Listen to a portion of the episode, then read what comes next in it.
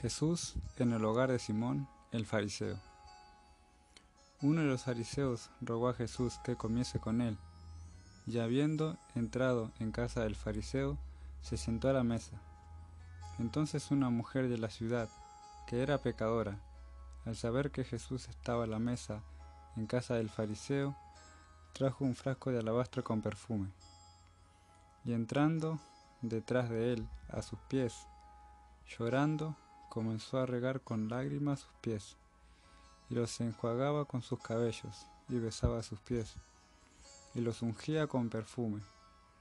Cuando vio esto el fariseo, que le había convidado, dijo para sí, Este, si fuera profeta, conocería quién y qué clase de mujer es la que le toca, que es pecadora. Entonces respondió Jesús, le dijo, Simón, una cosa tengo que decirte. Y él le dijo, di maestro.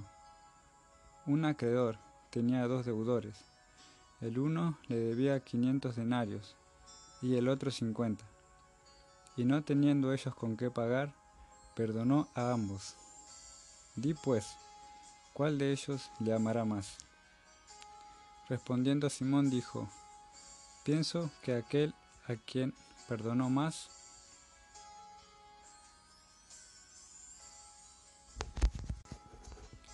Rectamente has juzgado.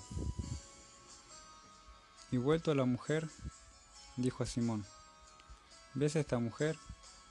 Entré en tu casa y no me diste agua para mis pies, mas ésta ha regado mis pies con lágrimas y los ha enjuagado con sus cabellos.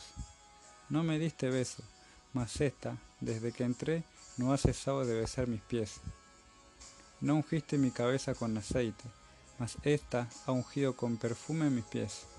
Por cual te digo, que sus muchos pecados le son perdonados, porque amó mucho. Mas aquel a quien se le perdona poco, poco ama. Y a ella le dijo, tus pecados te son perdonados.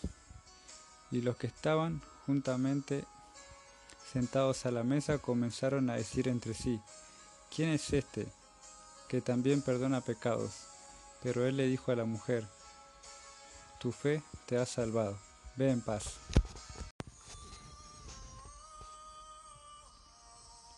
Esa mujer supo que Jesús estaba cerca y fue donde él, llevando un perfume muy valioso. Al ver a Jesús, comenzó a llorar sobre sus pies Luego los limpió con sus cabellos y les puso perfume.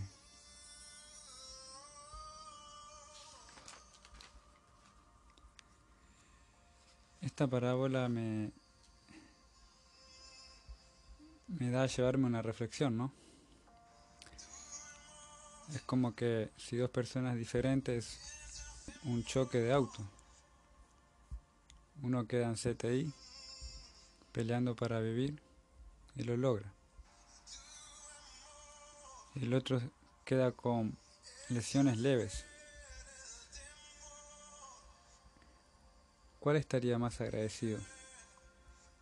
Uno quizás pasaría por la iglesia para agradecer, el otro quizás no, solo seguiría con su vida. Al que pasa por poco, poco agradece.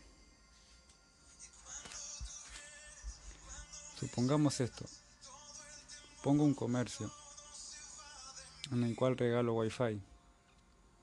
Los que no tengan wifi y lo necesitan, lo van a ir a buscar. Ahora, muchísimas personas lo necesitaron y lo fueron a buscar. Pero solo algunas regresaron para agradecerme y ser mis amigos.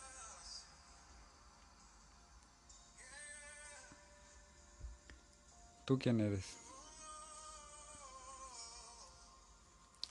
El que toma sin decir gracias. El que toma dice gracias pero se va.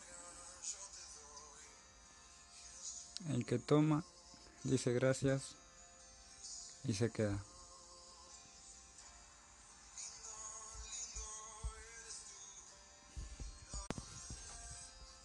Estar con, con Jesús en nuestros corazones, asistir a una iglesia, cantar, adorar, vivir para Cristo no es una religión, no es un régimen, no es una ley, no es un dictamen.